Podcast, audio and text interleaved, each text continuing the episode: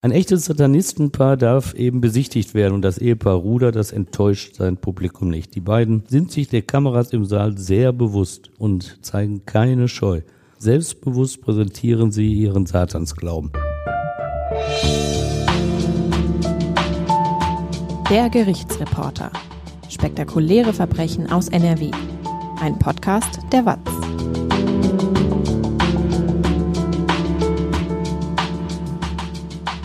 Hallo und willkommen zum Podcast. Ich bin Brinja Bormann und bei mir ist Stefan Wette.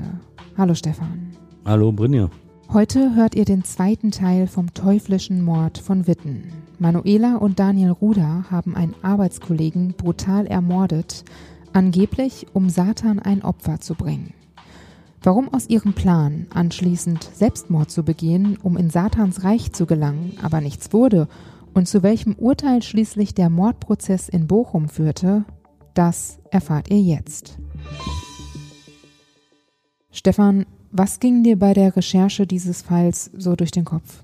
Ja, mich hat vor allem erschreckt an diesem Fall, wie zwei junge Menschen mit wirklich guten Startchancen dann schon sehr früh in eine Außenseiterrolle abgerutscht sind und dann satanische Rituale gepflegt haben, ohne übrigens richtig zur Satanistenszene zu gehören. Bevor sie sich kennengelernt hatten, isolierten sie sich auch unabhängig voneinander. Und warum? Weil sie andere Menschen nicht mögen, ja, verachten sogar. Und als sie dann durch eine Kontaktanzeige zueinander finden, da entwickeln die beiden eine tödliche Kraft. Sie wollen von Satan persönlich den Befehl erhalten haben, durch Selbstmord in seine Unterwelt hinabzusteigen und als Opfer eine weitere menschliche Seele mitzubringen. Im ersten Teil des Podcasts war ja viel die Rede von übersinnlichen Wahrnehmungen, von einem direkten Kontakt des Ehepaares zu Satan und seinen Begleitern. Einer Reihe übrigens von kommunikativ recht aufgeschlossenen Untoten. Also daran mag glauben, wer will. Norbert Leigraf, der psychiatrische Sachverständige in diesem Fall, und sein psychologischer Kollege Norbert Schallast, die zählen nicht dazu.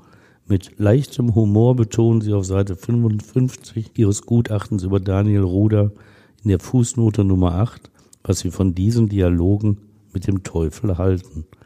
Zitat Die Untersucher müssen gestehen, dass für sie reale Verbindungen mit dunklen Mächten als Erklärungsansatz nicht in Betracht kommen. Doch leider wirken sich diese vermeintlichen Verbindungen in der Realität aus, denn für die Opfergabe sorgen die Eheleute Ruder, indem sie den völlig schuld- und arglosen Frank Hackertz zu einer Feier in ihre Wohnung locken und töten. 2001 war das. Und das gelingt auch nur der lange geplante Schritt, danach selbst aus dem Leben zu scheiden und zu Satan herabzugehen mit dieser Opfergabe. Dieser Plan, der scheitert.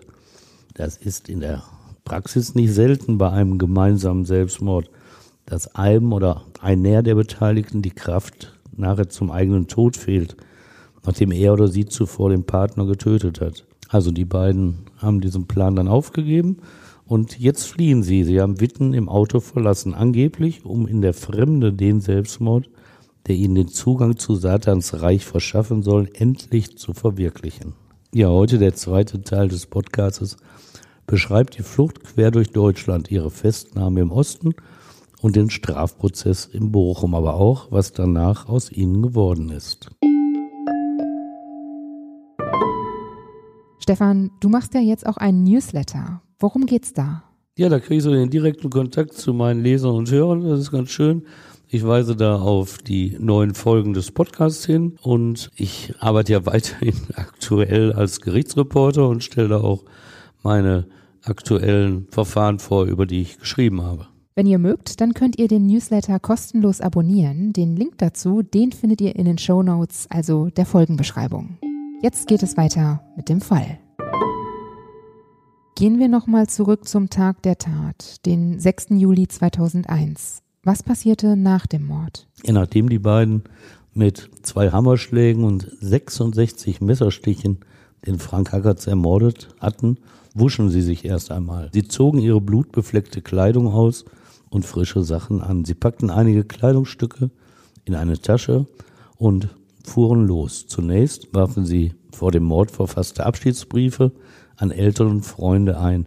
Dann ging es los. Richtung Osten. Sie hielten am Plan ihrer Selbsttötung fest. Immer noch wollten sie dem vermeintlichen Befehl Satans folgen, nach unten in sein Reich zu gelangen.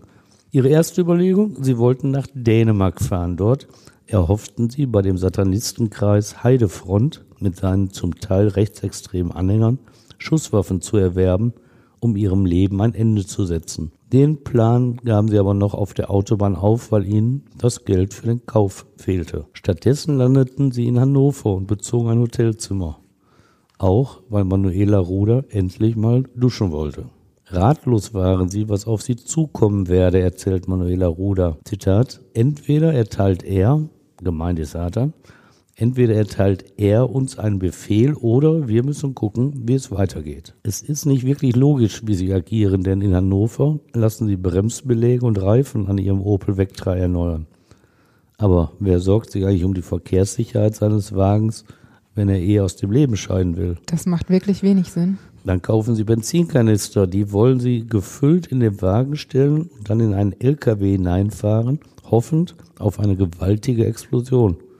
Auch das bleibt ein Plan, mehr nicht. Sie fahren weiter Richtung Magdeburg, warten auf eine Eingebung Satans, doch der schweigt. Sie beziehen wieder ein Hotelzimmer und haben dort zum ersten Mal in ihrer Beziehung, die ja auch schon länger als ein Jahr dauert, zum ersten Mal in ihrer Beziehung zusammen Geschlechtsverkehr. Aus dieser Vereinigung hätten sie beide Kraft beziehen wollen, sagen sie. Und tatsächlich habe es ihnen auch die Kraft gegeben, am nächsten Morgen nach Sondershausen im Norden Thürings zu fahren. Dort, da waren sich beide sicher, sei nämlich das Böse besonders stark.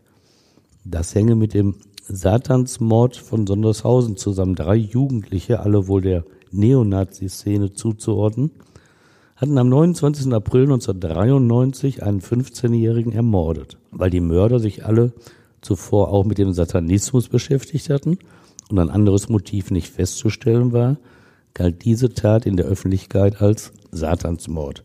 Das Gericht teilte diese Einordnung übrigens nicht. Manuela und Daniel Ruder wollen dennoch in Sondershausen übersinnliche Wahrnehmungen gemacht haben. Alles dort habe sich verschoben, sagte Manuela Ruder. Egal, welche Straße man gewählt habe, immer sei man am selben Ort angekommen. Auch diese Erlebnisse, seien sie nun subjektiv wahr oder später erfunden, hatten wieder reale Auswirkungen die in der weiteren Konsequenz schrecklich hätten enden können. Beide glaubten nämlich, ein neuer Befehl Satans stünde kurz bevor. Deshalb hätten sie in einem Baumarkt eine Kettensäge gekauft. Um gewappnet zu sein, sagte Manuela. Wir wussten ja nicht, was kommt. Dafür braucht man gleich eine Kettensäge? Ja, Daniel erklärt das sogar pragmatischer. Zitat, bei einer neuen Heimsuchung durch den Satan hätte ich durch die Gegend laufen und Leute halbieren müssen. Eine solche Aktion wäre um die Welt gegangen. Da ist es wieder, dieses Gefühl eigener Größe, eigener Grandiosität. Mal eine Nummer kleiner, nee, das geht bei Daniel Ruder nicht. Aber die Kettensäge kommt zum Glück nicht zum Einsatz. Der Deibel schweigt, er spricht nicht mehr mit den Ruders. Ein weiterer Versuch scheitert. Daniel Ruder will dem Satan huldigen und eine Kirche abbrennen in Sondershausen, leert er die Benzinkanister auch tatsächlich an einem Gotteshaus aus. Und als er dann sein Feuerzeug entflammt, passiert nichts. Die explosive Flüssigkeit hatte sich bereits verflüchtigt. Sie kampieren an Friedhöfen, fahren durch den Osten Deutschlands. Einmal überfällt Manuela Ruder mit vorgehaltener Gaspistole einen Apotheker und erbeutet Schlaftabletten. Aber auch die werden nicht genommen. Quick lebendig aber erschöpft fahren die beiden am 12. Juli bei Jena in eine Straßensperre der Polizei. Die Flucht, sie ist beendet. Zutiefst enttäuscht teilt Manuela Ruder dem Polizisten mit, Satan habe sie verlassen. Daniel zeigt sich verwundert, als er nach der Rückkehr aus dem Osten, natürlich begleitete Rückkehr, als er vor dem Polizeipräsidium Bochum die wartenden Reporter sieht. Warum denn so viel Aufwand, fragt er. Es war doch nur ein Mensch. Es war doch nur ein Mensch. Das sagte er zum Schicksal Frank Hackerts. Knapp ein halbes Jahr später beginnt dann am 10. Januar 2002 der Mordprozess gegen Manuela und Daniel Ruder in Bochum. Ja, und eigentlich hätte zu dem Zeitpunkt medial die Luft ein wenig heraus sein müssen aus diesem Satansmord, denn Staatsanwalt Dieter Justinski hatte in seiner Anklage bereits auf die gestörte Persönlichkeit der beiden Angeklagten hingewiesen. Zu diesem Zeitpunkt war nämlich den meisten Journalisten schon bekannt, dass die psychiatrischen Gutachter Norbert Leigraf und Maren Losch ebenso wie der psychologische Sachverständige Norbert Schallers eine narzisstische Persönlichkeitsstörung als Hauptgrund für diesen Mord angesehen hatten und nicht etwa satanische Rituale oder gar Befehle. An einem Medienspektakel kommt das Landgericht Bochum dennoch nicht vorbei zu abgedreht ist, diese Geschichte. Aber es sind ja nicht nur die Journalisten, auch viele Zuhörer wollen endlich einmal richtige Satanisten sehen. Das Gerücht kursiert damals für einen Sitzplatz im Zuhörerbereich des Saales C240 seien auch mal 50 Euro gezahlt worden. Wirklich? Ja, so ein Horrorfilm live, der kostet eben was. Fernsehteams suchen zudem nach Anhängern der Satanistenszene, die den Prozess verfolgen. Wer damals schwarze Kleidung trägt, der ist sofort verdächtig und gerät ins Blickfeld der Kameras. Ein echtes Satanistenpaar darf eben besichtigt werden und das Ehepaar Ruder, das enttäuscht sein Publikum nicht. Die beiden sind sich der Kameras im Saal sehr bewusst und zeigen keine Scheu. Selbstbewusst präsentieren sie ihren Satansglauben. Daniel zieht mit seinen zwei Metern Körperlänge die Aufmerksamkeit in seine Richtung. Er guckt gerne böse und trägt T-Shirts mit aufgedruckten Fratzen, die durchaus an das Reich der Unterwelt erinnern. Die Reporter und Kameraleute beschimpft er zwar als Kloakenjournalisten, aber die scheinen das echt toll zu finden. Endlich mal Monster mit Fleisch und Blut, die man im Gerichtssaal trifft. Daniel Ruder hat sich lange Zeit als bekennender Neonazi entsprechenden Organisationen angeschlossen, obwohl er diese schnell als, Zitat, Idiotentruppen verächtlich gemacht hatte und wieder ausgestiegen war. Jetzt kommt er in den Saal des Bochumer Gerichtes, breitet die Arme aus und ruft laut und deutlich Mein Volk. So schnell wird man den braunen Anstrich eben nicht los. Und wie gibt sich Manuela? Ja, die gibt auch nicht die introvertierte oder schuldbewusste Frau. Sie ist gestylt im schwarzen Look, der Kopf halb kahl rasiert, zu sehen ist dort ein auf den Kopf gestelltes Kreuz. Dieses sogenannte Petruskreuz ist zwar auch ein Symbol der Satanistenszene, es gibt aber auch andere Deutungen. Wie Manuela Ruder das umgedrehte Kreuz verstanden haben will, das wird schnell deutlich, denn die Finger ihrer ins Publikum gereckten rechten Hand bilden den Satansgruß. Eindeutig, Provokation gehört zum Prozessauftakt immer noch zum Programm der Ruders. Vor den Kameras küsst Manuela ihren Mann innig, zeigt, dass sie immer noch zusammen sind. Nach dem Prozess, da ließ sich das Paar übrigens scheiden. Also war das nur gespielt? Ja, es lässt sich wie immer spekulieren, was davon eine gewollte Inszenierung war. Sam Benneken und Hans Reiner, damals schon bekannte Strafverteidiger, werden ihre Mandanten vermutlich empfohlen haben, durch ihr Auftreten ein wenig zu provozieren. Sie sollten auch in der Öffentlichkeit als verrückt dargestellt werden, denn eine andere Möglichkeit gab es nicht, strafmildern von der für einen Mord sonst zwingenden lebenslangen Strafe wegzukommen. Das sind zwei Bekloppte, sagt einer der Verteidiger zu den Medienvertretern und präzisiert das. Das sind kranke Menschen. Das Gericht soll mitkriegen, was in ihren Köpfen vorgeht. Klar ist den Anwälten, dass es bei dieser Strategie auch immer darum geht, ob ein Schuldiger wegen seiner Gefährlichkeit in die geschlossene Psychiatrie eingewiesen wird. In die Freiheit kommt er erst wieder, wenn Ärzte und Juristen meinen, das verantworten zu können. Vielleicht also nie. Das ist das Risiko dieser Alternative zu einer lebenslangen Strafe im Knast. Äußern sich denn die Angeklagten zur Tat? Also am zweiten Verhandlungstag eigentlich nur Manuela Ruder. Daniel sagt nämlich, er habe keine Erinnerung an die Tat. Manchmal schaltet er sich jedoch ein, etwa um seine Frau zu bestätigen oder um dem Gericht zu erklären, warum er kein Bedauern über den Mord empfindet. Zitat Ich kann nichts bereuen, das wäre eine Beleidigung Satans. Mit Konsequenzen. Reue könnte meine herausgehobene Position in seinem Reich schmälern. Recht drastisch macht er auch klar, dass ihm jedes Verständnis dafür fehle, hier im Saal als Angeklagte zu sitzen, da er ja nur das willenlose Werkzeug Satans gewesen sei. Zitat Daniel. Wenn ein Auto einen Menschen überfährt und dann der Kopf des Menschen am Kühlergrill klebt, wird ja auch nicht das Auto angeklagt, sondern allenfalls der Fahrer. Ja, das muss man auch erstmal sacken lassen.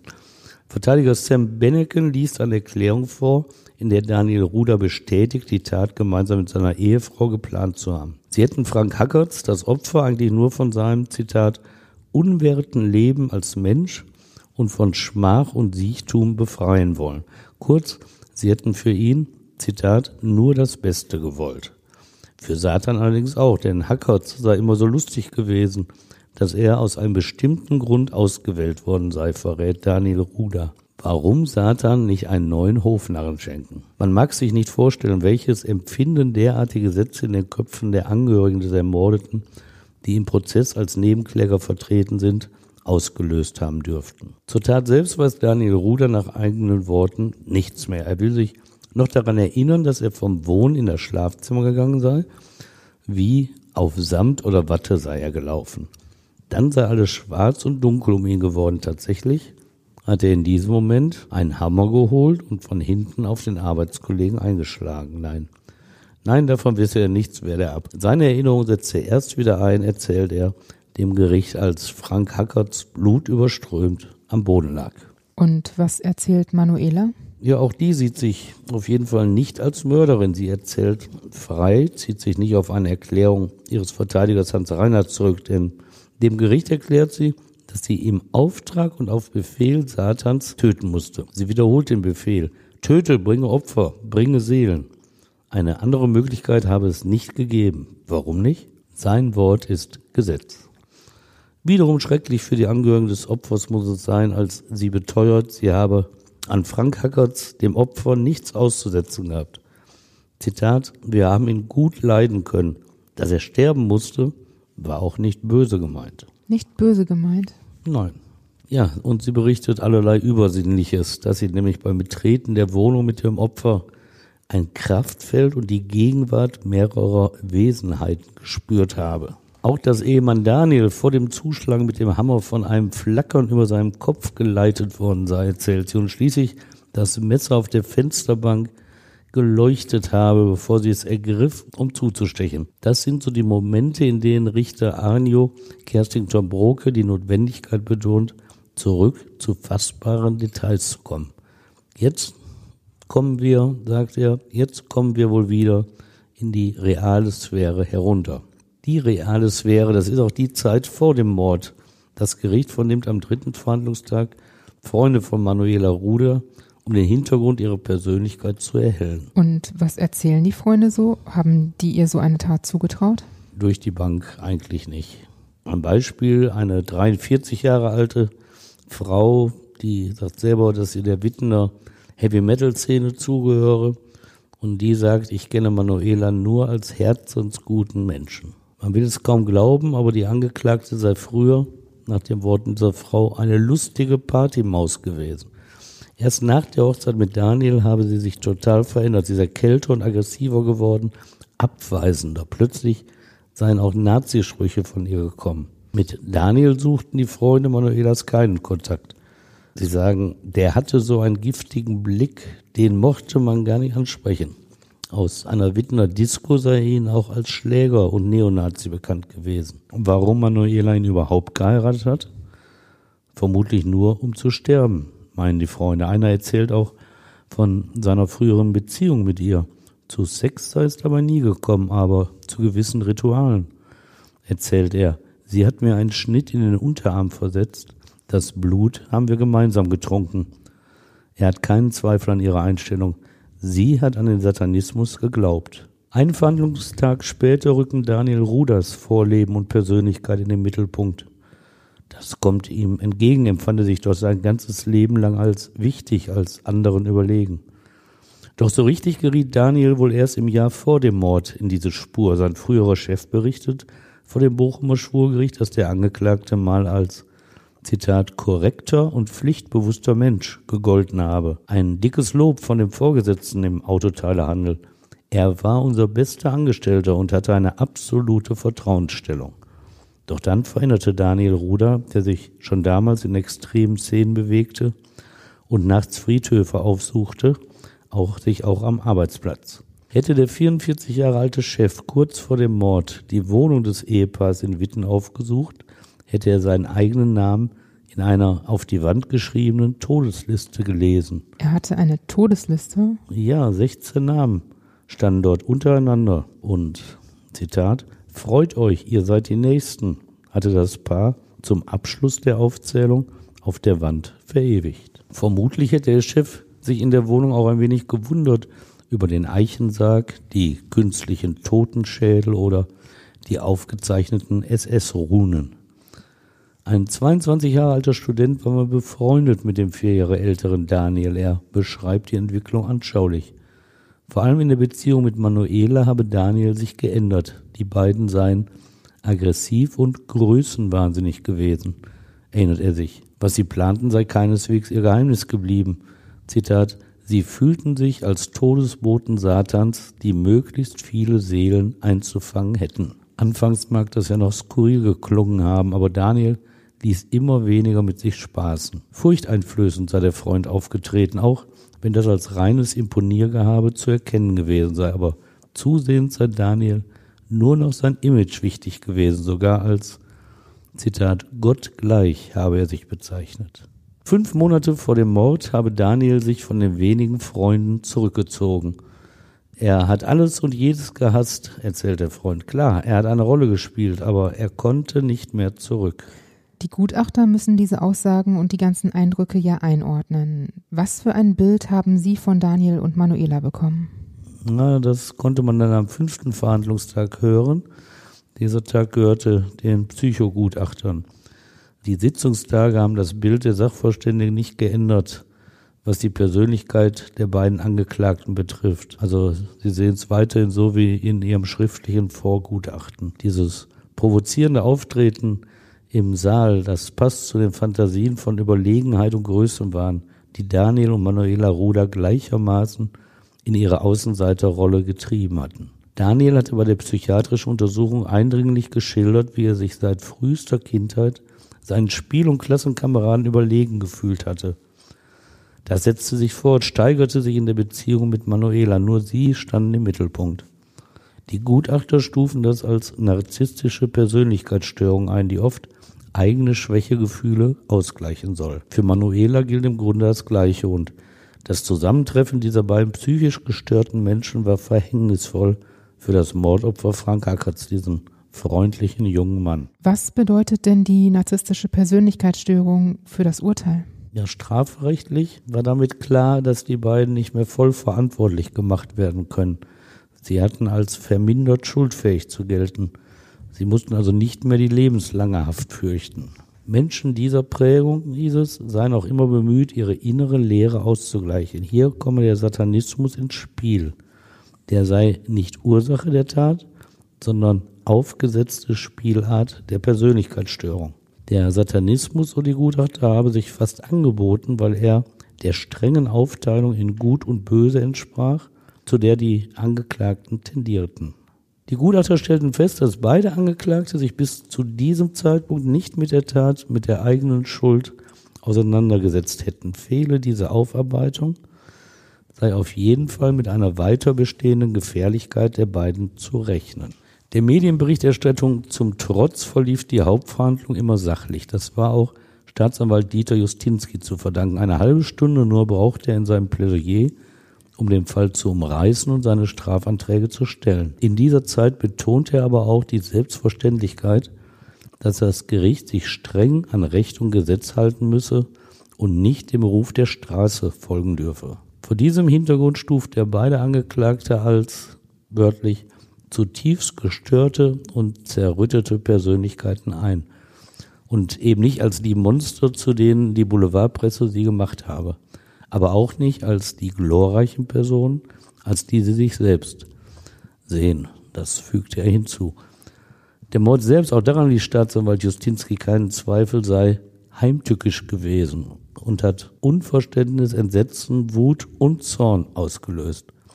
Wegen ihrer andauernden Gefährlichkeit forderte er für beide die Einweisung in die geschlossene Psychiatrie. Weil er sie der Gutachterempfehlung folgend nur als vermindert schuldfähig einstufte, musste er auch noch eine Haftstrafe fordern. Das hat für die Verurteilten Folgen. Falls einer von ihnen irgendwann als von seiner psychischen Störung geheilt gilt, muss er den Rest dieser Strafe im Gefängnis absitzen. Und wie lange sollte die Haftstrafe sein? Also für den überlegeneren, aggressiveren Part des Duos hielt der Staatsanwalt den Daniel Ruder und für ihn forderte er 14 Jahre Gefängnis. Und für Manuela sah er zwölf Jahre Gefängnis als ausreichend an. Die Verteidiger Sam Benneken und Hans Reinhardt schlossen sich diesem Antrag im Grunde an, allerdings mit einem Unterschied.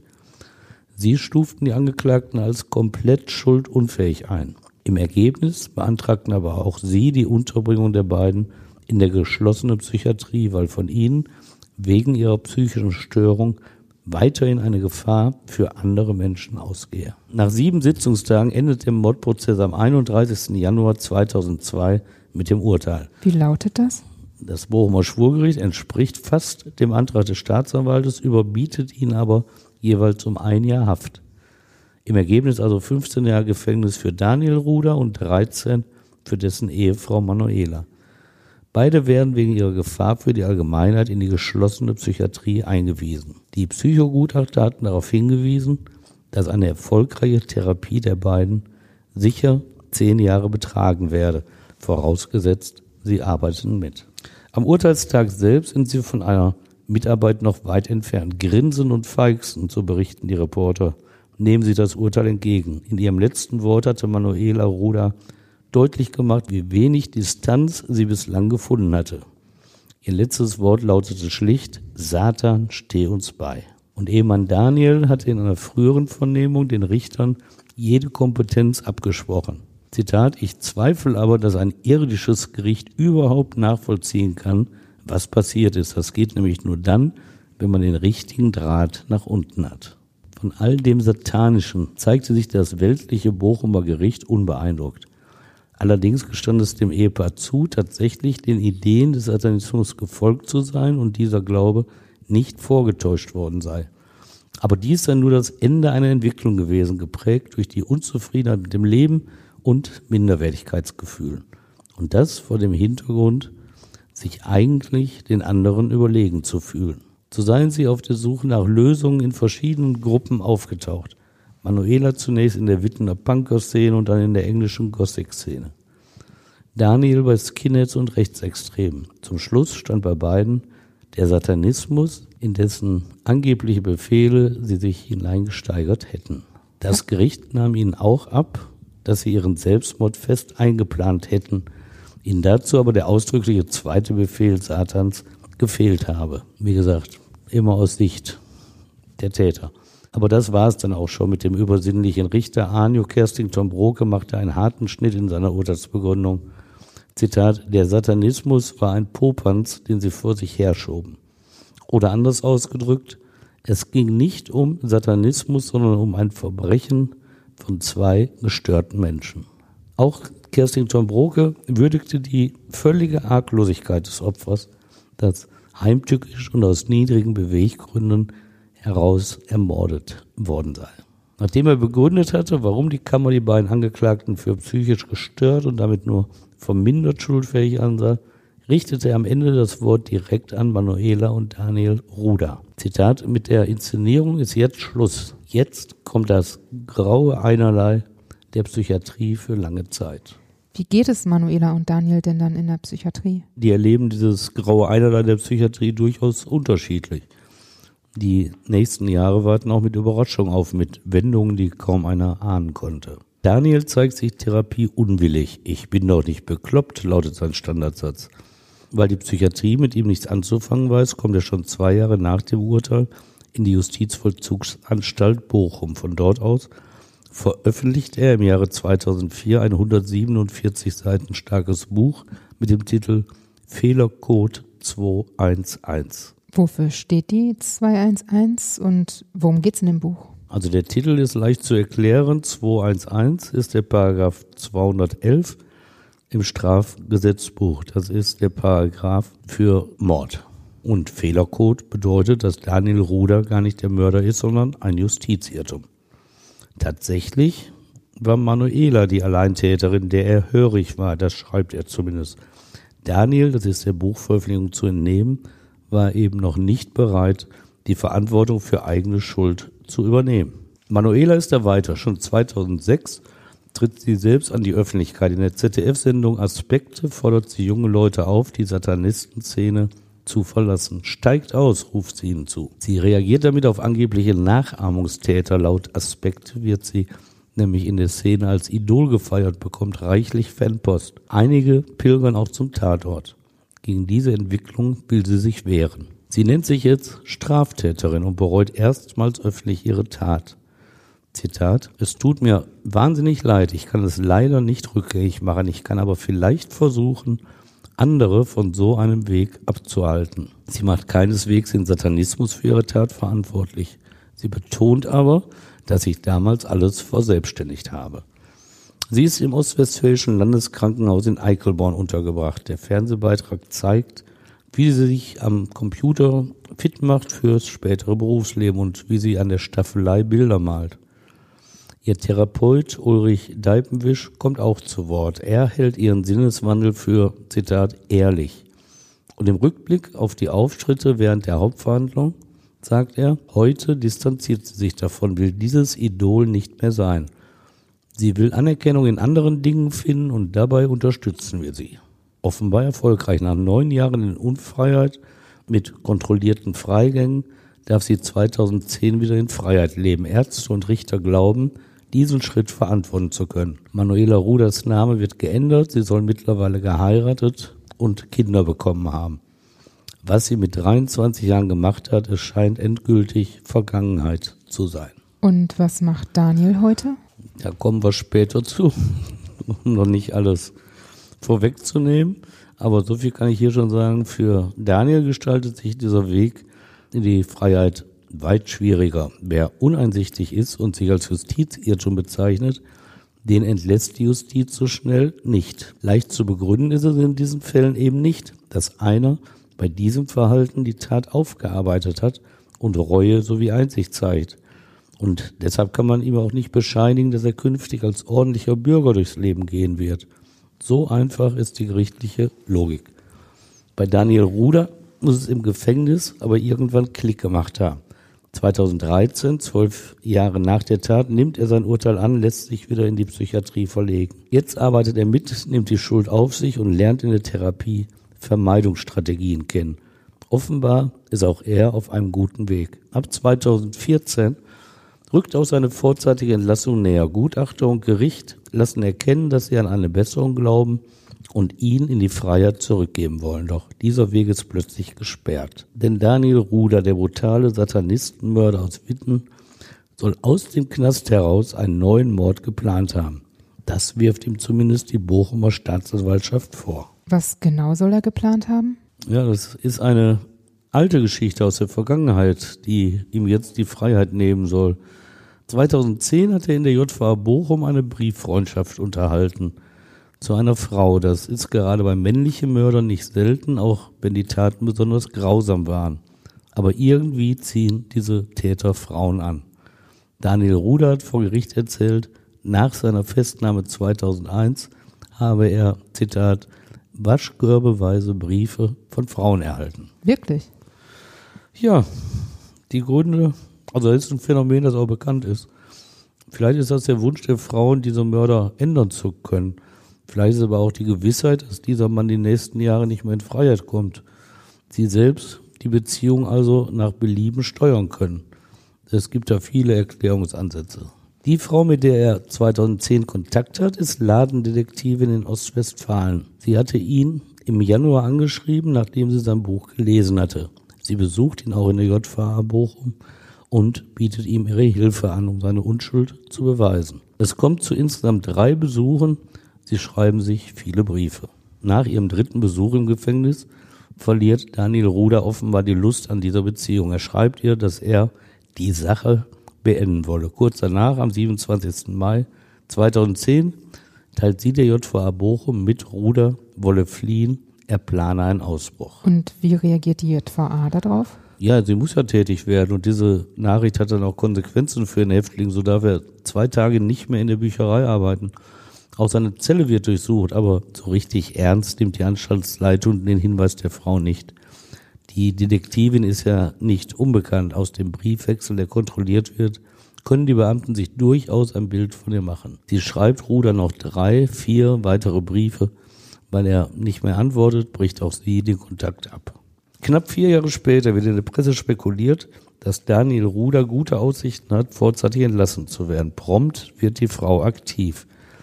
Sie geht am 4. März 2014 zur Polizei in Recklinghausen und zeigt Daniel Ruder an. Er bedrohe sie ständig, weil sie in einer Bewertungskarte des Verlages sein Buch negativ eingestuft habe. Von seinen angeblichen Fluchtplänen spricht sie, von Drohbriefen und einem selbstgebauten Sarg, den sie vor ihrer Wohnungstür gefunden habe. Und ist da was dran? Also aus Sicht der Polizei nicht, die ermittelt und findet heraus, dass diese Frau im Jahr zuvor schon einen Mann zu Unrecht einer Vergewaltigung bezichtigt hatte. Allein auf ihre Angaben lässt sich ein Verfahren gegen Ruder wegen Bedrohung nicht führen.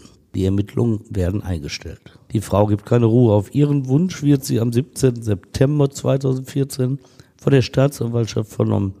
Jetzt plötzlich soll Ruder sich für ihre Kritik an seinem Buch bedankt haben.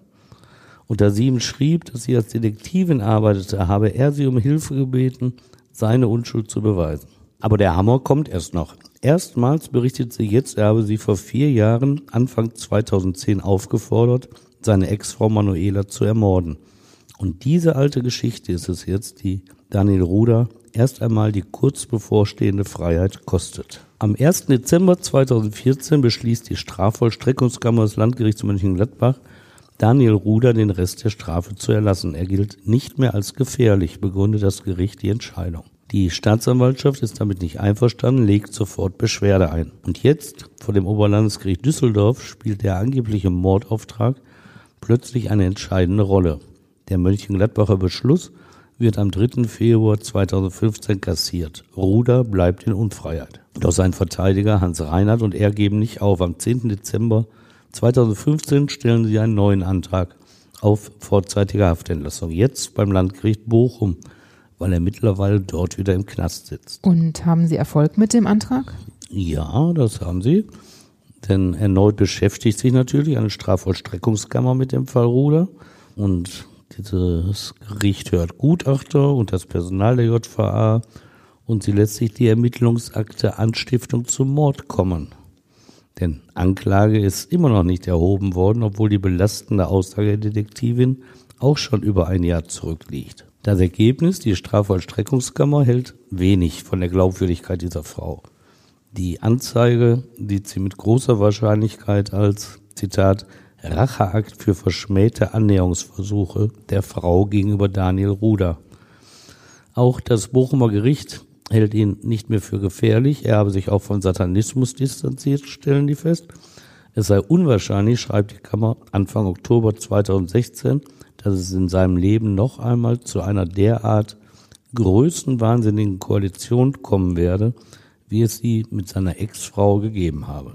Aber das juristische Leid des Daniel Ruder, verstehe mich richtig, der hat ja selber viel schlimmeres Leid über Menschen gebracht. Aber dieses juristische Leid ist für ihn noch nicht zu Ende, denn die Staatsanwaltschaft legt auch gegen diesen Beschluss Beschwerde ein. Und am 28. Oktober 2016 verfasst Staatsanwalt Andreas Bachmann tatsächlich Anklage gegen Daniel Ruder wegen Anstiftung zum Mord. Welche Folgen hat das? Ja, dass die bereits geplante, konkret geplante Freilassung erneut gestoppt wird. Verteidiger Hans Reinhardt findet das unfair. In der Watz erinnert er daran, dass bereits zwei Gerichte festgestellt hätten, dass von Ruder keine Gefahr mehr ausgehe. Damit wolle die Bochumer Staatsanwaltschaft sich aber nicht abfinden und unterfüttere ihre Beschwerde gegen die Freilassung mit einer neuen Anklage. Dabei seien die neuen Vorwürfe, Zitat, falsch und absurd, das sagt Reinhardt. Auch er spricht vom Racheakt einer verschmähten Frau, deren Geschichte weder Hand noch Fuß habe. Was wie die üblichen Sätze eines Strafverteidigers klingt, es findet Bestätigung vor dem Bochumer Schwurgericht. Die Anklage bricht dort zusammen. Daniel Ruder wird freigesprochen. Es ist eigentlich eine eigene Podcast-Folge wert, die akribische Beweisaufnahme nachzuerzählen. Aufzuzeigen, wie die Ladendetektivin sich in Widersprüche verstrickt. Nur ein Beispiel. Ruder habe sie aufgefordert, eine Pistole ins Gefängnis zu schmuggeln. Damit habe er nach seiner geplanten Flucht aus dem Gefängnis selbst seine Ex-Frau erschießen wollen. Auf Frage versichert sie, dass er sich mit der Waffe auf keinen Fall den Fluchtweg im Knast habe freischießen wollen. Darauf bemerkt Richterin Petra Schönberg-Römer, dass es doch riskant und unlogisch sei, eine Waffe ins Gefängnis zu schmuggeln, die dort gar nicht benutzt werden sollte. Dann hätte sie die Pistole doch einfach draußen für Daniel Ruder deponieren können. Da sah die Detektivin ein und änderte ihre Aussage. Jetzt sagte sie, Ruder habe doch einen Vollzugsbeamten bedrohen wollen. Beeindruckend für das Gericht auch der Wutausbruch der Frau, als Daniel Ruder ihr während ihrer Aussage untersagte, ihn weiter zu duzen. Zitat, sie hat einen verheerenden Eindruck hinterlassen, sagte Richterin Schönberg-Römer später im Urteil. Am 1. Juni 2017 sprach das Schwurgericht Ruder schließlich frei. Nach gutachterlicher Beratung bescheinigte die Kammer der Frau eine narzisstische Persönlichkeit. Sie wolle gerne im Mittelpunkt stehen und sei mit ihrer Ablehnung durch Ruder nicht zurechtgekommen. Wir erinnern uns, narzisstische Typen waren auch die Ehepaare Ruder. Dreieinhalb Monate später wird Daniel Ruder dann entlassen. Ja, das ist am 14. September 2017 soweit. Nachdem die Staatsanwaltschaft die letzte Beschwerde zurückgezogen hatte, konnte er raus aus dem Gefängnis. Hätte eh nur noch bis zum 7. Mai 2018 sitzen müssen. Dann hätte er seine Freiheitsstrafe von 15 Jahren verbüßt. Tatsächlich war er bei seiner Entlassung schon 16 Jahre in Haft, weil ihm die Zeit in der Psychiatrie nicht angerechnet wurde.